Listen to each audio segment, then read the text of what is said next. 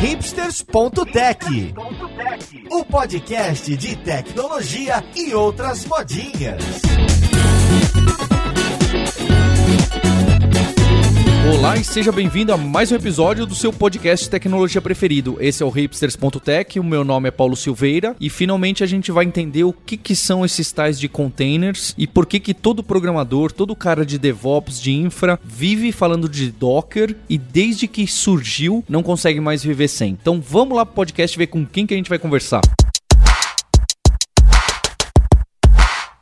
E pro papo de hoje, olha só, a gente tá conversando com o Roberto Rachioca, que é engenheiro de software na Docker. Tudo bem com você, Roberto? Tudo bom? Uh, obrigado pelo convite, Paulo. Prazer aqui estar aqui com vocês. E o Roberto trabalha uh, em São Francisco e está no momento no Brasil e tá tendo a oportunidade de conversar com a gente. Junto com o Roberto, eu tô com o Fábio Kung, diretamente de Los Gatos, na Califórnia, dos estúdios do Netflix, ou quase isso, onde ele é Senior Software Engineer. Como você tá, Kung? Tudo bem? Tudo ótimo, obrigado novamente pelo convite, um prazer. Os estúdios mesmo são em Los Angeles, viu? Aqui na, na Bay Area é o escritório de engenharia. É, deixa eu aumentar os pontos, porque fica mais interessante pro ouvinte. Tá certo. E da Filadélfia, o nosso lutador das tretas, Maurício Linhares. Como você tá, Linhares? E aí, aqui tudo tranquilo, finalmente voltando à academia. Quero ver se você não vai se quebrar de novo. E pra gente começar essa conversa, eu, eu gosto quando o assunto eu não entendo nada do assunto porque fica mais fácil para eu guiar. Eu queria saber, não exatamente o que são containers, eu queria ir um pouco mais para trás e entender qual que é o problema que existia e os containers vieram para resolver. O que, que era muito difícil de fazer, que gastava tempo, gastava dinheiro, gastava recurso, que agora, depois dos containers, ficou muito mais fácil e muito mais interessante. Será que você pode falar pra gente, Roberto, o que, que o Docker ou containers em geral tentam resolver? Os containers, eles surgiram no início para tentar melhorar melhorar a forma como você distribui, os desenvolvedores distribuem o, as aplicações que eles criam. Antigamente tinha dependency hell, né, que eles falavam. Você tinha uma aplicação que você criava em Python e dependia de várias bibliotecas para rodar no, a sua aplicação e quando você ia mandar do seu laptop para o servidor aonde ia rodar realmente em produção ou em staging, a sua aplicação não rodava porque não tinha biblioteca X versão Y. Com essa criação desses containers, que é nada, nada mais é do que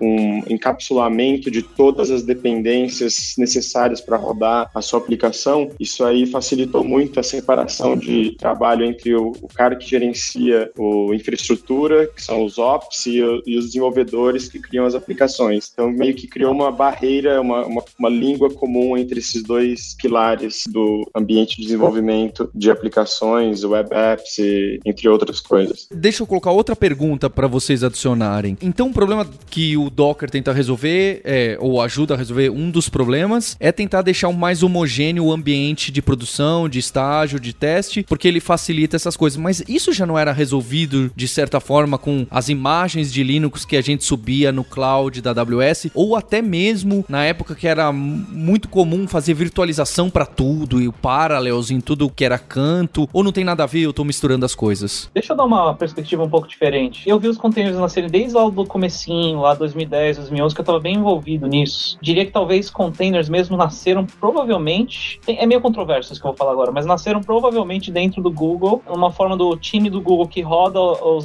os serviços e as aplicações dentro do Google, rodar esses serviços para os outros times. Então é um time dentro do Google que é conhecido como Borg, que é o sistema de rodar aplicativos dentro do Google, e eles tinham esse problema de que como é que um desenvolvedor dentro do Google escreve uma aplicação e como é que ele põe essa aplicação para rodar agora na infraestrutura do Google, no cloud interno do Google, o Borg. Tem um pouco de controvérsia também, porque tem um pessoal do Solaris, do BSD, que já tinha tecnologia de container bem antes disso ainda. É, zones. Rails, Zones. É, então tem um pouco de controvérsia. O Joint também fazia essas coisas há muito tempo atrás. Mas eu, vamos nessa versão do, da história que começou no Google. Então esse era o problema que tinha para resolver. Qual é o contrato do desenvolvedor e da infraestrutura para colocar a aplicação, a aplicação para rodar? E por que, que uma imagem de Linux com as coisas instaladas já não resolvia esse problema? Exato. Então pensa que aí, é, fora do Google agora, é imagina que empresas nessa época, lá para 2010, 2011, estavam querendo oferecer esses serviços de rodar a sua aplicação, né, os famosos Platforms as a Service. Então, o problema que essas empresas tinham, em específico o Heroku, onde eu trabalhava, o Google App Engine do Google, o Dot Cloud, onde o, o Roberto entrou, que era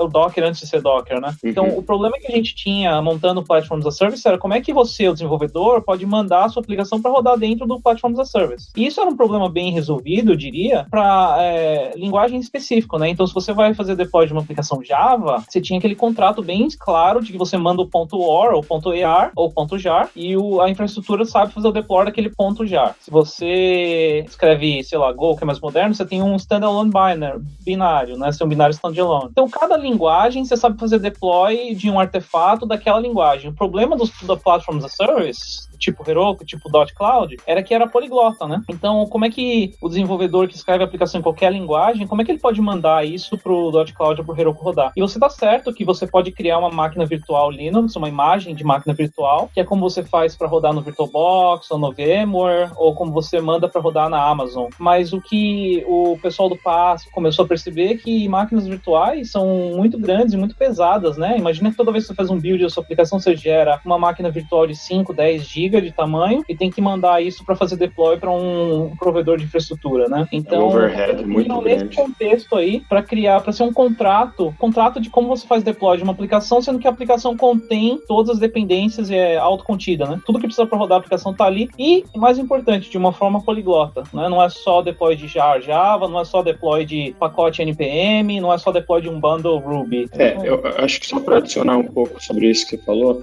ah, as imagens de máquinas virtuais conseguiriam fazer essa mesma funcionalidade, mas de uma forma muito mais custosa, tanto em termos de consumo de, de banda, de networking, que é bem caro, quanto de tempo de criar a imagem, quanto de subir a imagem, fazer ela rodar. Para você iniciar uma máquina virtual, demora alguns segundos. Né? Se for uma máquina virtual muito levinha, alguns milissegundos, mas não era a abstração mais ideal para você simplesmente transportar a sua aplicação de um lugar para o outro. Então, o containers veio como uma outra forma de abstração, de isolamento, que é muito mais eficiente, muito mais leve em comparação com uma máquina virtual, que poderia até dizer que a máquina virtual te dá uma, uma segurança maior. Ela, ela cria uma virtualização hypervisor ali, emula o hardware e ela tem um isolamento melhor, teoricamente. Mas é muito mais, você paga um preço muito caro por esse benefício de estar tá um pouco mais isolado, talvez. Mas eu acho que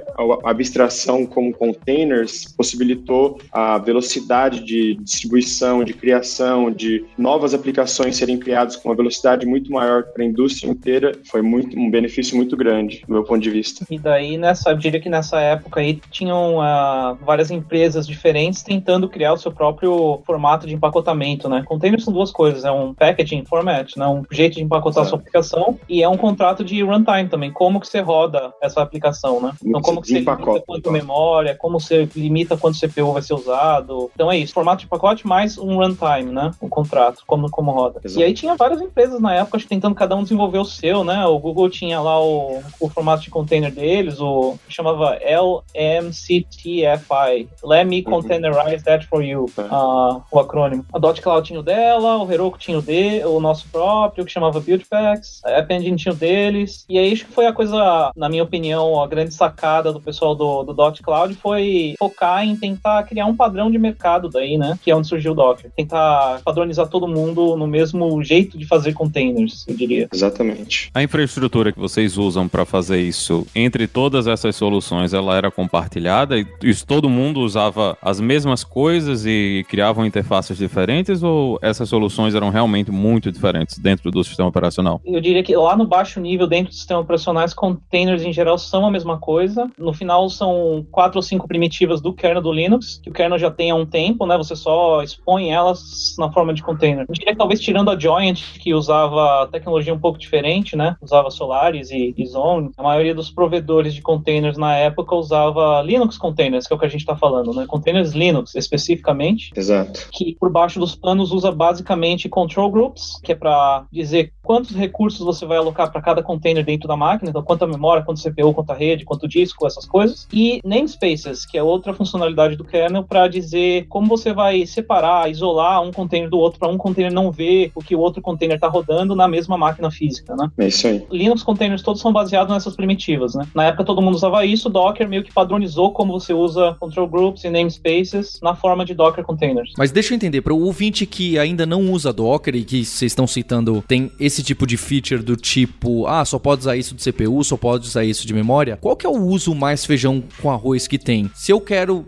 deixar mais fácil o meu deploy de um WordPress customizado, eu já usaria o Docker só para deixar isso tudo igual? Ou é, é, matar mosca com canhão? Qual que é o uso mais básico do Docker, onde eu não preciso dessas features como fazer o throttling do CPU ou, ou gerenciar memória? Eu só quero para facilitar, poxa, tô tendo trabalho de fazer o deploy lá, porque toda hora tô esquecendo da versão do Linux, se tem a lib não sei quem instalada, ou se o MySQL tá correto. Qual que é o uso mais básico pro ouvinte poder colocar, utilizar o Docker hoje? Sim, essas features que tem disponível para o Docker para você controlar todos esses recursos são opcionais. Isso aí faz bastante sentido quando você tem um, um ambiente que tem vários usuários rodando e utilizando o mesmo cluster ou o mesmo data center. Mas se você está falando de um use case que é só um, uma pessoa que tem o seu próprio servidor ou servidores rodando uma aplicação tipo WordPress, ele pode rodar o Docker sem nenhuma desses parâmetros e vai e o que vai acontecer é que todos os recursos vão estar disponíveis para aquele container. Então, ele, o que o Docker faz, ele divide por igual para todos os containers que, que, são criados. Então, não tem nenhum tem limite em relação ao outro. Todos podem utilizar quantos recursos tiverem disponíveis. Então, nesse caso, um container pode prejudicar o outro, mas no use case onde você só tem uma aplicação rodando, o mais simples é você rodar sem nenhum parâmetro e vai funcionar. E acho que,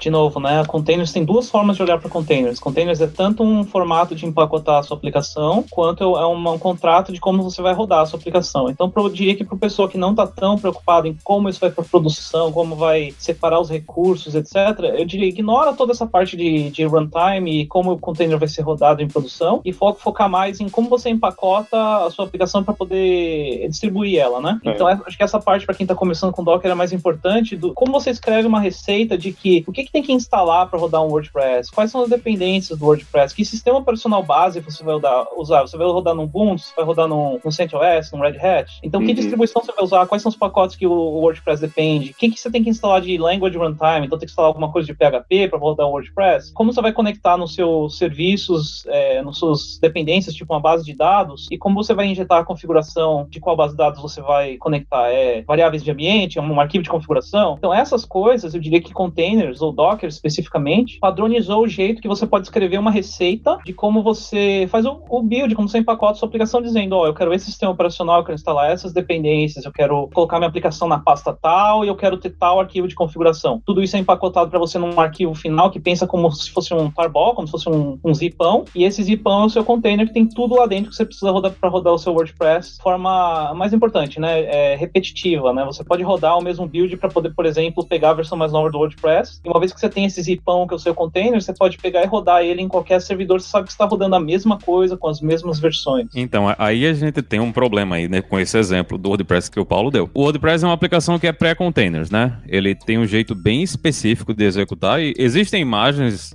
para rodar o WordPress, mas o WordPress tem coisas, se você pega ele, o padrão, o WordPress, a distribuição padrão, ele escreve em arquivos locais, ele baixa e atualiza os seus próprios arquivos dentro do container e quando você baixa um plugin, ele vai baixar o plugin para o arquivo que está local. Então, tem também, assim, existe essa diferença de como a gente desenvolve aplicações dentro dos containers, né? Talvez o WordPress não seria uma coisa assim tão tranquila e tão simples a gente levar para o ambiente. Eu acho que tem uma forma diferente de quando você vai escrever uma aplicação quando você está trabalhando com containers, né? Não é do mesmo jeito que a gente escreveu no passado. Ou é a mesma eu, coisa? Eu acho que está certo, Maurício, mas eu diria que o que você está falando não é especificamente de containers. O que você está falando é o que o pessoal na comunidade agora está falando de cloud native, né? Como você escreve aplicações para rodar no cloud. Então, com certeza o WordPress é mais antigo que isso, né? Usa file system local, escreve em arquivos locais, mas é, eu acho que nada disso impede você de empacotar uma aplicação WordPress como um container e depois rodar o container de forma que vai usar file system, vai usar arquivos locais e vai rodar como se estivesse rodando uma máquina normal, né? O container ele roda depois como se fosse um, uma máquina virtual, um servidor normal. Agora, é, a forma que... como você usa containers, eu acho que o pensamento evoluiu evoluiu um pouco sim, acho que está certo, desde que o WordPress nasceu e, e como você escreve aplicações e como você roda aplicações no cloud, onde é mais difícil ter discos persistentes, onde as suas máquinas podem ir embora a qualquer hora, então não é legal você ficar dependendo de escrever arquivo local, porque pode simplesmente sumir, né? Isso é o que o pessoal chama de cloud native, né? Um jeito de, diferente de escrever aplicações que podem ou não usar containers. Eu acho que são coisas ortogonais. Sim, eu acho que esse use case que ele comentou é, é quando você precisa de stateful containers, ou seja, você precisa de um container que você quer persistir os dados que são criados dentro dele entre um container morrendo e o outro subindo. Então, normalmente o pessoal utiliza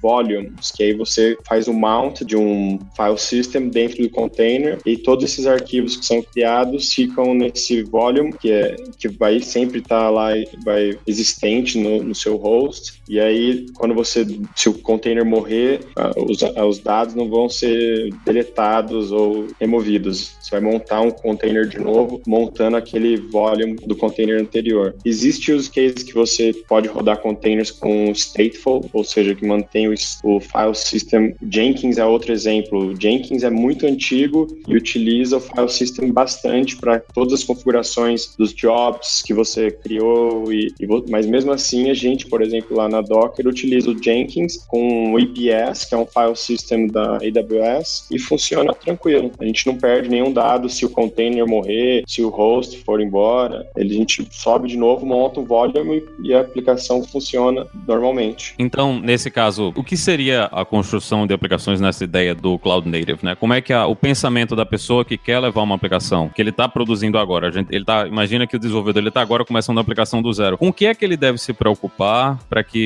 a parte dele rodar isso dentro do, de um container seja mais tranquila? Quais são as coisas assim que ele precisa prestar atenção? Eu diria que ele seria interessante ele segmentar o que, que é stateful e o que, que não é, e o que for stateful, o que precisar de state, que você quer persistir entre né, containers morrendo e subindo, seja uma categoria diferente, onde você tem um shared file system que você monta toda vez que você roda aquele container. Os que não precisam de estado, você não precisa se preocupar com file system, você simplesmente roda, tipo um front-end, você não precisa gravar nenhuma informação, você está sempre falando com APIs. Então, esse aí é, é stateless, você não precisa de, de manter nenhum, nenhuma informação que foi criada no file system do container. Então, assim, ter uma ideia do que precisa manter estado, o que, que não precisa, e o que precisar, você tem que ter um volume, de preferência que seja compartilhado entre os containers, e aí precisa de um carinho um pouco maior, porque é, uma, é um use case mais complexo. Então, tem vários serviços aí que,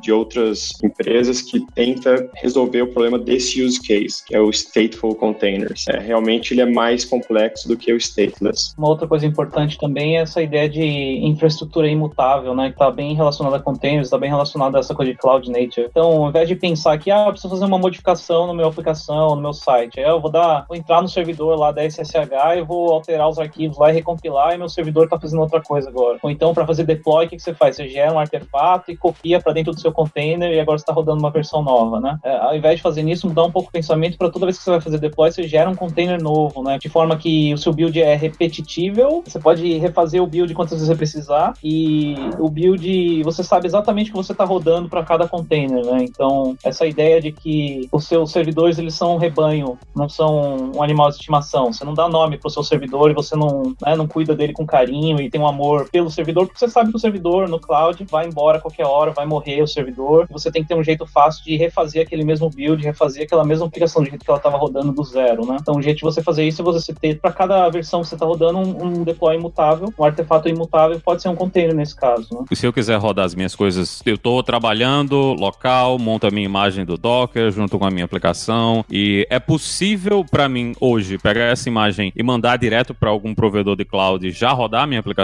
ou eu tenho algum trabalho manual que é necessário nisso aí? Se a infraestrutura que você está mandando suporta o Docker, você não precisa fazer nada. Mas tem gente no mercado que provê isso aí? Algum dos grandes players ele já tem isso pronto? Eu já posso dizer, olha, pega minha imagem e roda minha imagem aí. Acho que o JKE, que é do Google, acho que todos os grandes players têm suporte para o Docker. O AWS chama ECS, né? Mas o AWS tem que ter um pouquinho mais de trabalho. Você que mesmo tem que configurar a sua infraestrutura, né? Como geralmente na Amazon você tem um pouquinho mais de trabalho para essas coisas, não é Platform as a Service, geralmente é Infrastructure as a Service, né? O Heroku é. faz também, você pode mandar o seu Docker container para rodar no Heroku. E no caso de, se eu quero, por exemplo, eu não tenho ainda, tô rodando em um, um serviço que não oferece isso aí, como seria o meu passo a passo para rodar Docker na minha infraestrutura? O que, o que é que eu preciso instalar, o que é que eu preciso preparar para colocar isso em produção? Você precisa instalar o Docker, que é um, se tiver, por exemplo, rodando o Ubuntu, apt-get install Docker. Aí você digita Docker, ele está rodando. Que o Docker ele é simplesmente um, um binary, um que é o, o daemon e outro que é o client. E são dois binários, são dois binários escritos em Go, então são arquivos que tem contém todas as dependências, bibliotecas contidas dentro desse binário. Você só copia esses dois binários com mais alguns, alguns diretórios e algumas outros binários que dependem, porque o Docker tem vários, tem o Docker que é o daemon, mas o daemon depende de containerd, o containerd depende do runc, mas isso aí você não precisa saber. O importante é você dar um apt-get install Docker e o Docker vai fazer toda essa questão de fazer o download desses binários e quando você dá um Docker version, ele vai te mostrar que está rodando o servidor e o client. Teria que ser assim, mas a indicação é você entrar no site do Docker e ver como instalar o Docker para sua distribuição Linux. Isso, Maurício, a pergunta é. Porque também tem várias respostas para sua pergunta, mas depende. A, pergunta é como eu instalo no meu ambiente de produção ou de teste, no servidor onde eu vou rodar meus containers. É, isso mesmo. Ou como eu instalo na minha máquina local para poder criar uns containers locais e rodar eles aqui na minha máquina enquanto eu estou desenvolvendo. Não, nos ambientes de teste mesmo, teste de produção. eu quero rodar a minha aplicação agora em produção em Docker. O que é, que é o caminho que vocês acham que é.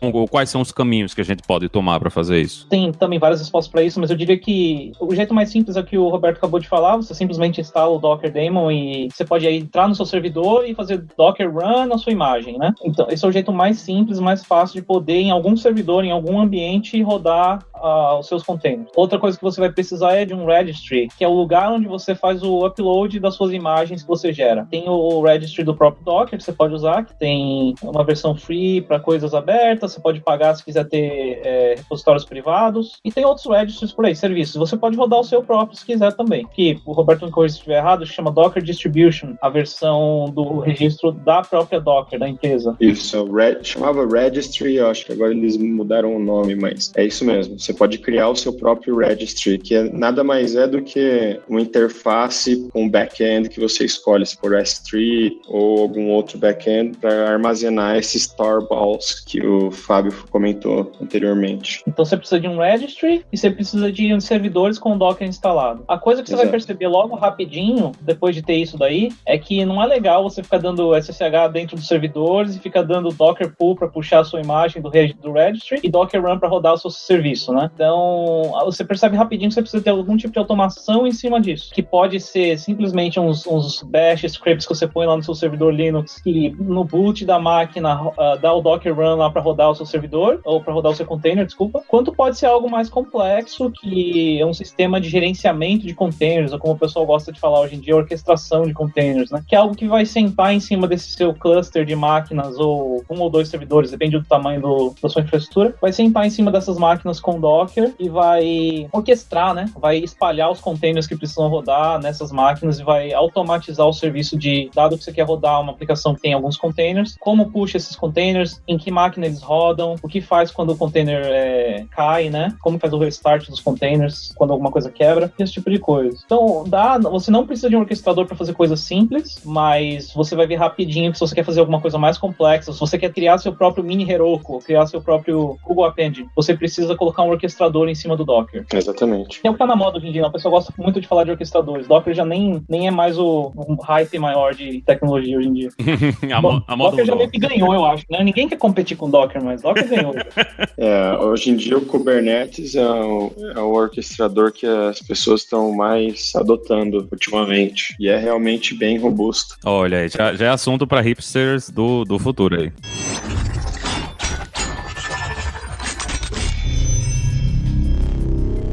Gente, e um dos casos que eu vejo que é bem comum é usar o Docker localmente para simular o ambiente de produção, né? Então, se o meu ambiente de produção tem a minha aplicação, tem um banco de dados, tem um memcache para ser o cache, tem outra aplicação que ela precisa chamar, a gente pode usar o Docker para simular essas coisas. Como é que funciona essa simulação de vários containers todos se comunicando? É, você tem várias formas de fazer isso. O Docker tem algumas funcionalidades que permitem você linkar um container com outro, e aí ele utiliza variáveis de ambientes para comunicar um com o outro, ou você pode criar um networking, que é o overlay networking, que cria uma subrede que faz com que todos os containers se veem. Então, se um container tem uma API que um outro container possa acessar, você vai conseguir comunicar com Redis ou com um banco de dados, mas tem várias formas. A mais simples, eu acho que é criar uma, um networking para esses containers se comunicar. Eu acho que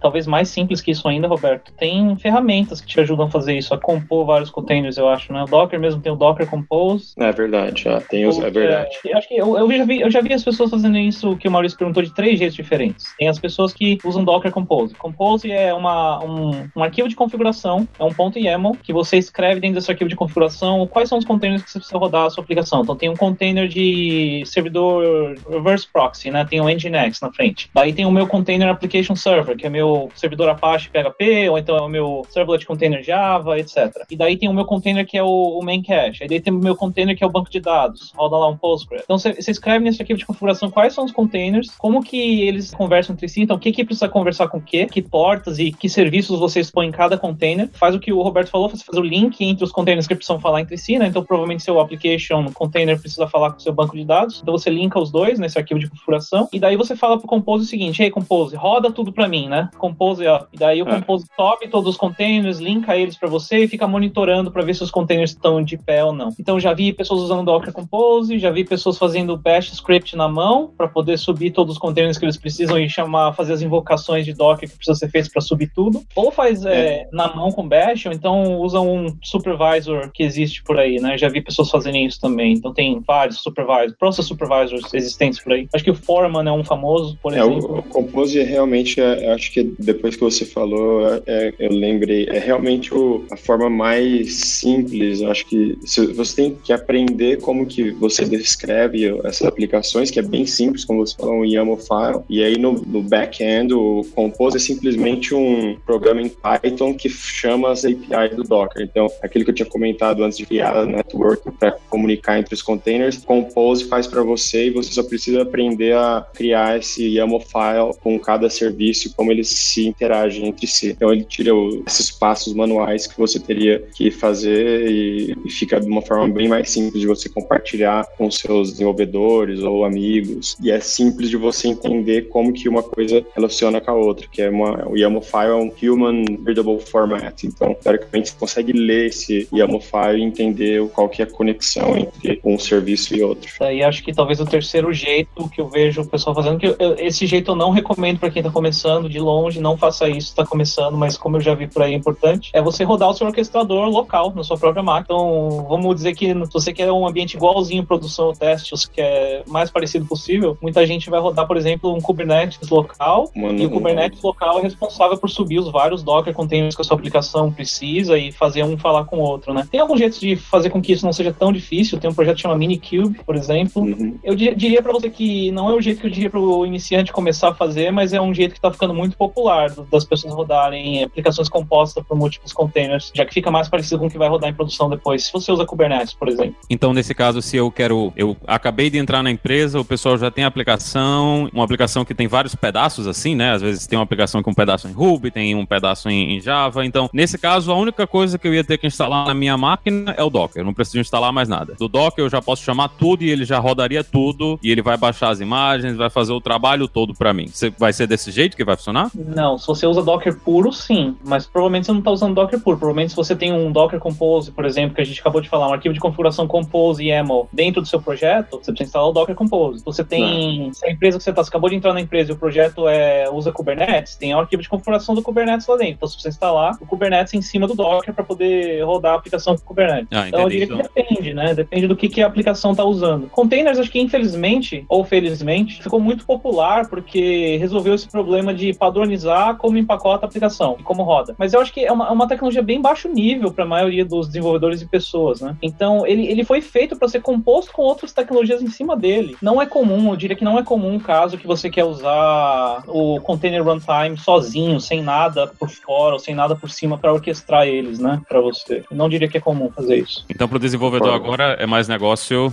investir em pegar pelo menos o Docker com o Docker Compose para começar e depois ele vai mexer nessas coisas coisas mais complexas, com orquestradores e essas coisas. Mas se eu sentar hoje e pegar minha aplicação e colocar ela toda para rodar lá com Docker e Docker Compose, eu já estou ganhando algum valor, né? Eu acho que você Sim. vai pelo menos entender as primitivas, né? Você vai entender como empacota a sua aplicação num container, como empacota, empacota os diferentes pedaços da aplicação, a aplicação como container. Você vai entender como escreve um Dockerfile, que é a receitinha de como você constrói o seu container, né? O que, que precisa instalar dentro do container, etc. Você vai entender como usa o Docker direto, né? Talvez não seja você precisar dar SSH no seu servidor em produção e mexer com o Docker direto. É uma coisa que quando dá algum problema é bom você saber fazer. Ou se você está rodando Docker local no seu laptop, é uma coisa que você vai fazer também durante o desenvolvimento. Então acho que sim, é importante para você ganhar familiaridade com as ferramentas, pessoalmente.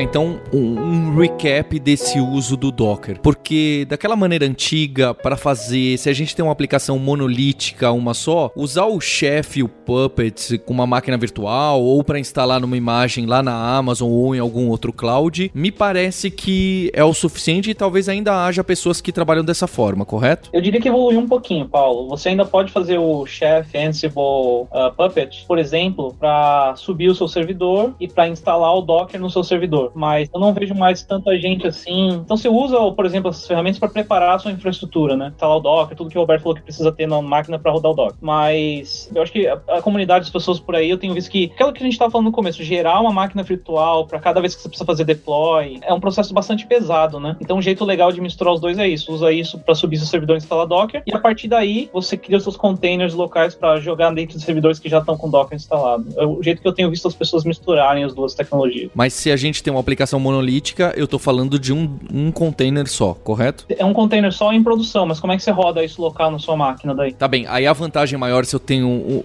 a aplicação monolítica é para poder deixar repetível, né, reproduzível, o mesmo ambiente em homologação, em teste. Exato, exato. Então, você, uma vez que você gerou o seu container, você tem aquele artefato imutável, você pode rodar ele em vários lugares diferentes, local, ambiente de QA, ambiente de teste, reprodução, e você sabe que está rodando a mesma coisa, né? Além de gastar menos recursos recursos do que gastaria com um Parallels ou essas aplicações pesadas, entre aspas, porque ela bulta o sistema operacional inteiro e tudo mais. É, mas tem uma pegadinha aí, viu? Sim, isso tá certo, mas a pegadinha é que a gente tá falando de Linux containers. Então é um container que é fácil, é leve de rodar em Linux. Acontece que às vezes você está desenvolvendo em Windows, você está desenvolvendo num Mac, e aí você está rodando seus Docker containers local no seu Mac ou no seu Windows, você acha que ah, isso aqui é leve, porque não é uma máquina virtual, né? É só um container.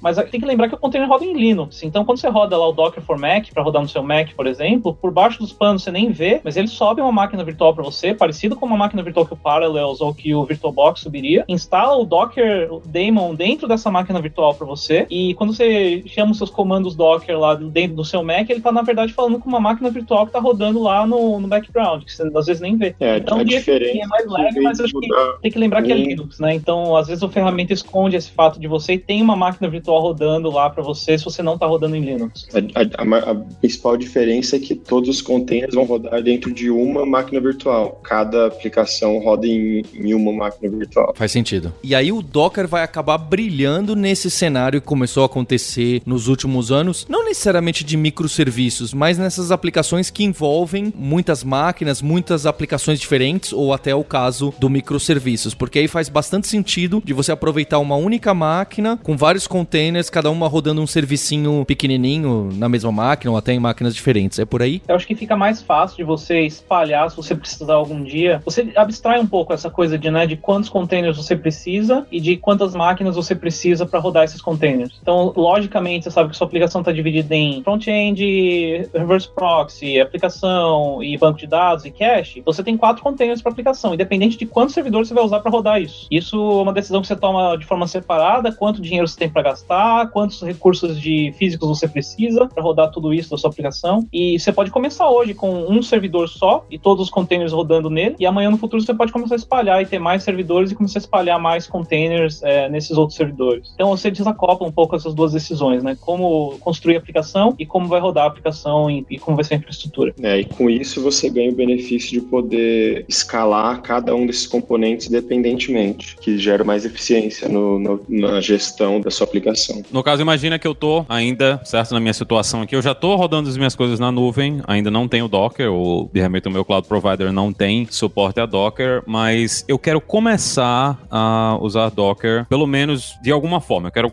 eu quero tentar aplicar Docker para o que a gente está fazendo. Qual seria o, o jeito mais fácil para mim, como desenvolvedor, tentar começar a utilizar Docker no, no meu dia a dia, né? Nem que seja só para a parte de desenvolvimento ou eventualmente para teste, para produção. Como é que eu deveria procurar o início, o meu primeiro passo? Eu diria que o, início seria você entrar no site do docker.com Com, buscar, você quer fazer, usar o Docker na sua, acho que o primeiro passo é você usar no seu laptop. E aí você usa Windows ou Linux ou, ou Mac. Você vai lá, escolhe qual que é o seu sistema operacional e aí se for o, Mac só vai precisar fazer o download do seu DMG e instalar o Docker. Se for o Windows faz download do exe, ISO, não sei qual é a extensão e instala o Docker. Com isso você vai ter o Docker local. E aí você vai na documentação e vê como que você cria um Docker file, que é receitinha. Vai ter vários exemplos na internet de como rodar o Redis. Já tem o, na verdade, se for o Redis ou um banco de dados, você não vai precisar criar nada, vai precisar dar um um Docker pull, vai fazer o download dessa imagem no seu laptop local, e aí você dá um Docker run e vai rodar, ou se der o Docker run direto, ele já, a, imagem não existir, ele vai procurar no, no registry do Docker, que é o padrão, no Hub, Docker Hub, e se existir, ele vai fazer o download para você e rodar. Então, assim, esse eu acho que é o primeiro passo, você ter o Docker no seu laptop para você começar a brincar. E aí o segundo passo é você instalar no seu servidor. Para instalar no seu servidor, é a mesma coisa, vai lá no, no site do Docker e vê qual que é a sua distribuição de Linux e ver os passos para instalar o Docker. No Ubuntu, por exemplo, você dá um apt-get install docker CI, pronto, tem o Docker rodando. Aí do seu servidor você vai poder dar o Docker run da mesma forma. Então, eu recomendaria entrar no, no site do Docker e ver qual que é os passos para instalar no ambiente que você quer rodar o Docker.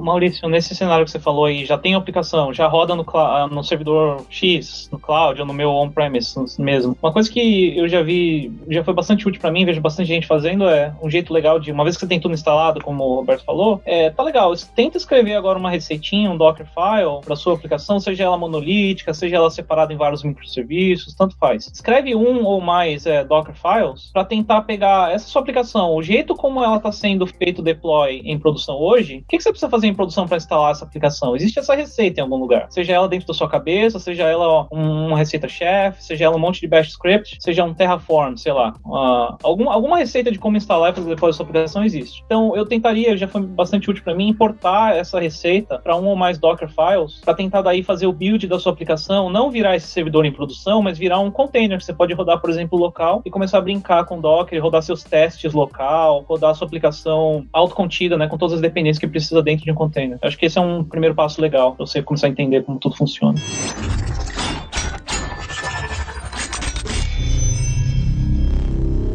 Eu queria saber o uso. Eu gostei que o Linhares percebeu que eu tava meio por fora, né? Que o Docker já, já foi além dos meus instintos aqui técnicos, dos meus domínios técnicos. E o Linhares fez o papel aí de guiar as perguntas básicas, mas eu sei que conhece bastante e usa bastante. Eu queria saber vocês, como que vocês usam o Docker por aí? Então, no Netflix, na DigitalOcean, que é de cloud, se usam, onde colocam. E até mesmo o pessoal do Docker, onde usa o Docker, como que é o Inception por aí. A minha equipe, a gente vive nos dois mundos, né? A gente vive no, no mundo que a gente ainda roda algumas coisas em máquinas virtuais por causa de, de questões de performance e segurança, mas a maior parte das aplicações que a gente tem hoje, elas rodam em Kubernetes, né? Tudo via Docker. E o que eu acho, assim, que para mim foi uma coisa que é muito interessante e a gente replica mesmo para os ambientes onde a gente não, não usa Docker, é essa coisa de usar Docker tanto para os testes como para o ambiente de desenvolvimento. Então, a gente tem um, um arquivozinho lá com Docker Compose que lista todas as aplicações, todos os pedaços que a gente precisa para simular um ambiente, gente roda testes nesse ambiente, roda desenvolvimento nesse ambiente. Então, hoje, em vez de um desenvolvedor ele ter que instalar várias ferramentas diferentes, várias coisas diferentes, a gente tem aplicação em Ruby, tem aplicação em Golang, tem aplicação em, em JavaScript. Então, é muito complicado você ter todas essas ferramentas instaladas no seu computador o tempo todo. Então, se eu hoje precisar de um computador novo, a única coisa que eu preciso fazer é baixar o códigozinho lá do, do GitHub que a gente tem, instalar Docker na máquina e rodar o Docker diretamente. Isso facilita muito tanto você fazer o onboard, né, de pegar uma pessoa nova, colocar dentro da equipe, porque o cara não precisa instalar um milhão de coisas, como também facilita na hora do desenvolvimento você abrir aquele arquivo e você olhar, olha, essas são as dependências. Você olha o arquivozinho Dockerfile, né, do projeto, você olha, ah, essas são as dependências que esse projeto tem e você sabe exatamente o que é que vai acontecer com a máquina. E a gente também usa para integração contínua, né? Então os testes rodam em ambientes Docker também, todos os testes que a gente tem, tanto de integração comunitários, eles rodam com Docker e a gente cria as imagens, a gente tem um registro interno aqui que a gente usa para publicar as imagens da nossa aplicação e como a gente usa Kubernetes, o, a implantação da maior parte dos sistemas é simplesmente dizer, olha, agora a versão que você tem que rodar é essa imagem aqui específica e a imagem vai pro ar e todos os servidores vão pegar essa imagem. Então a gente garante que na hora que colocou uma imagem específica em produção, todas as máquinas vão estar tá usando, né, exatamente a mesma versão com exatamente as mesmas dependências. Então, eu, eu até o pessoal tava brincando um dia desses no Twitter, ah, era tão complicado, a gente escolheu como é que instala as coisas, que usa o bundler, você tá usando JavaScript, usa NPM, você tá usando Java, tem que baixar as coisas com Maven e hoje eu não quero mais voltar pro mundo sem imagens. Para mim, ter que fazer a implantação, que tem que rodar alguma coisa no servidor, para mim eu já, já fico preocupado já. Eu quero que tudo seja, eu mando a imagem, ele roda a imagem e acabou. Não precisa chamar outro serviço, não precisa fazer magia, não precisa fazer download de nada. E eu acho que para a parte de infraestrutura isso facilita muito a vida. Eu acho que pro pessoal que tá no desenvolvimento, essa coisa de que o Kung falou aí de começar, você pega a sua aplicação, bota a sua aplicação para rodar no Docker localmente, é uma coisa assim que vai ajudar muito você tanto entender como a aplicação funciona, como também eventualmente migrar isso aí para um ambiente de containers, né? Então, acho que aprender e usar Docker é um investimento que vale muito aí para todo desenvolvedor. Quantas histórias de horror, né? Eu lembro do passado daquele servidor ali com aquele IP tem um arquivo de configuração um pouquinho diferente dos outros, né?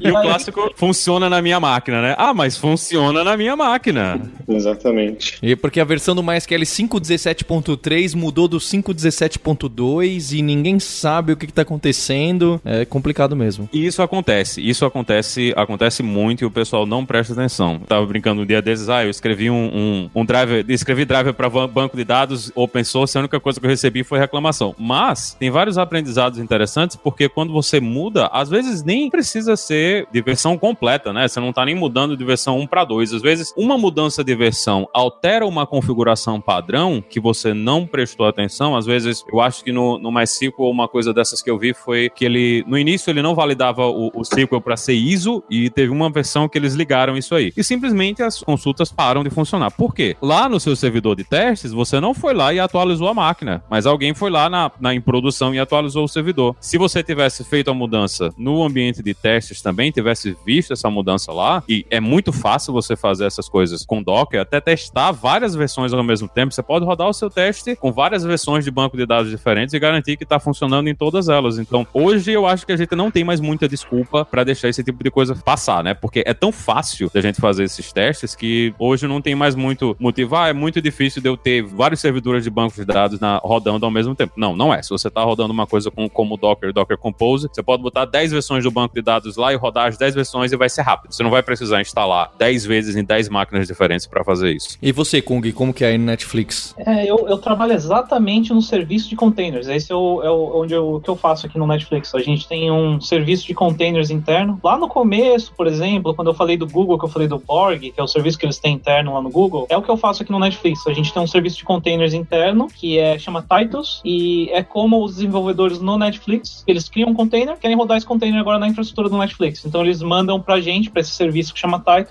e a gente roda os containers. Então é um serviço que agenda os containers, é um scheduler, e é um serviço de runtime, é um serviço que roda os containers de forma segura, de forma com recursos, né, isolamento de recursos para evitar interferência entre containers, esse tipo de coisa. É justamente o que eu faço, rodar containers no Netflix. E eu diria que o, a adoção de containers aqui dentro está crescendo bastante em algumas áreas. Aqui no Netflix a gente não força ninguém, né, a fazer, ah, todo mundo agora tem que usar container. É muito difícil isso acontecer no Netflix, é, cada time escolhe o que vai usar, como vai fazer, né? O que eu faço é mais uma opção e, e se eu estiver fazendo bem o meu trabalho, é uma opção atrativa para o resto dos outros times aqui, né? E a gente tem visto crescer muito em alguns motivos. Primeiro, o pessoal que quer fazer deploy mais rápido, então que é aquele ciclo, né, de que você faz uma modificação, faz o build, faz o deploy, o pessoal que quer isso mais rápido, mais instantâneo. O problema com o jeito tradicional no Netflix de fazer deploy com máquinas virtuais na Amazon é que o ciclo de mudança, bake, né, bake da imagem que a gente chama aqui, o que gerar a máquina virtual toda, a imagem de máquina virtual, e deploy na Amazon, de servidores de máquinas virtuais novas com essa imagem nova nova, demora, pode demorar, assim, dezenas de minutos esse ciclo todo. E não é incomum isso demorar dezenas de minutos, né? De criar uma máquina virtual e subir as máquinas virtuais que você imaginou. E isso é muito tempo para alguns times, principalmente em ambientes de teste e desenvolvimento. Em produção, nem sempre importa tanto, né? Porque você está fazendo o deploy devagar, de qualquer jeito. De, deploy incremental devagar, numa infraestrutura grande. Teste não dá pra você, toda vez que você faz uma mudança que é rodar os testes de integração funcionais, você esperar meia hora, uma hora para as máquinas virtuais subirem, né? Não, não, dá. Então esse pessoal tem usado muito containers, porque é muito mais rápido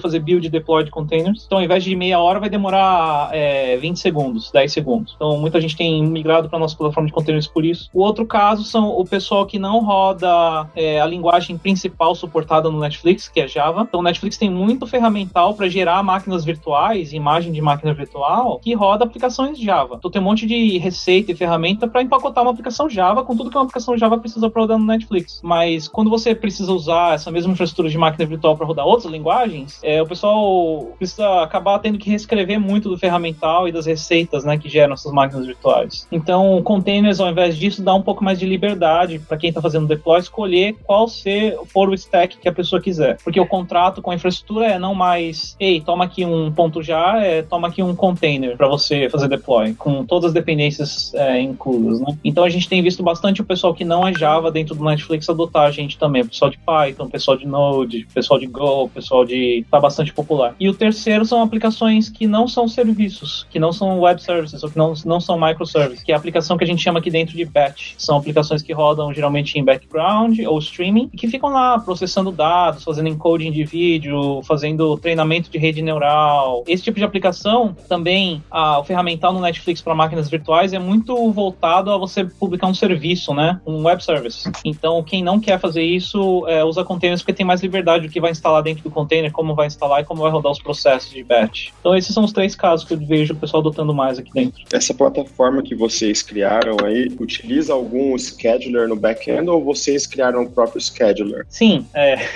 tem para as duas. A gente usa Mesos, mas a gente Entendi. escreveu o nosso próprio Mesos Framework. Então, a gente tem nosso próprio ah, scheduler e a gente tem o nosso próprio executor. Uh, ah, entendi, entendi. Então, Utilizando o, a gente usa um pouco de Mesos, a gente usa o Mesos como um framework de cluster distribuído e a gente escreveu o nosso próprio orquestrador em cima Framework, dele. entendi. Exato. Não, legal. Bom, lá na Docker a gente utiliza, a gente tem que fazer o dogfooding da, da nossa solução, então a gente usa o Docker Enterprise Edition para rodar o cluster que utiliza o Swarm, que é um outro orquestrador que foi também é open source, qualquer um pode testar, mas a gente utiliza esse sistema que se chama UCP, Universal Control Plane, para rodar todas as aplicações internamente. Tudo lá na Docker é container. Todos os containers, todos os serviços são container-based, então tem containers é, para todos os serviços que se comunicam entre si e a gente utiliza o mesmo código no staging, production e, no laptop. Então lá é bem é, 100% praticamente, acho que é 100%, não tem nada que não roda em container no Docker. E a gente tenta fazer o dogfooding do, do nosso produto Enterprise. A gente usa isso, esse cluster para gerenciar os containers.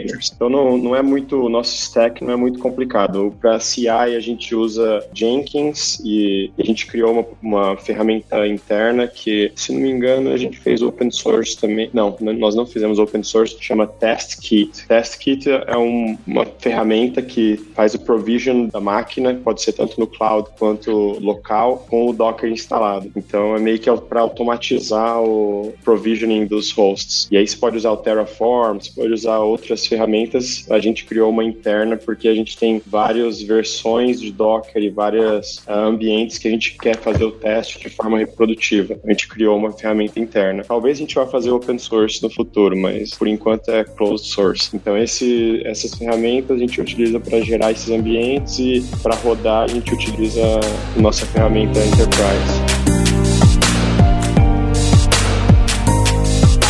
Eu queria deixar o meu agradecimento ao Roberto da Docker para falar de Docker com a gente. Agradecer o, o Kung pela introdução e a ideia aí de colocar no ar esse episódio que já era muito pedido por você, ouvinte, e ao Linhares por estar tá sempre com a gente. Fica um agradecimento especial a você, ouvinte, pela sua dedicação de ouvir, fazer os pedidos, fazer os comentários na página do Hipsters. Deixe lá o seu review no iTunes do nosso podcast, dá cinco estrelinhas, que isso sempre ajuda. E fazendo já o um merchan, eu não entendo nada de Docker, mas dá uma olhada lá na Alura, na Casa do Código, tem livro, tem curso de Docker que vai bem além mesmo nesses assuntos e essas palavras difíceis aí que o Roberto citou agora aqui no final. Então a gente tem um compromisso na próxima semana, no próximo podcast. Hipsters, abraços, tchau.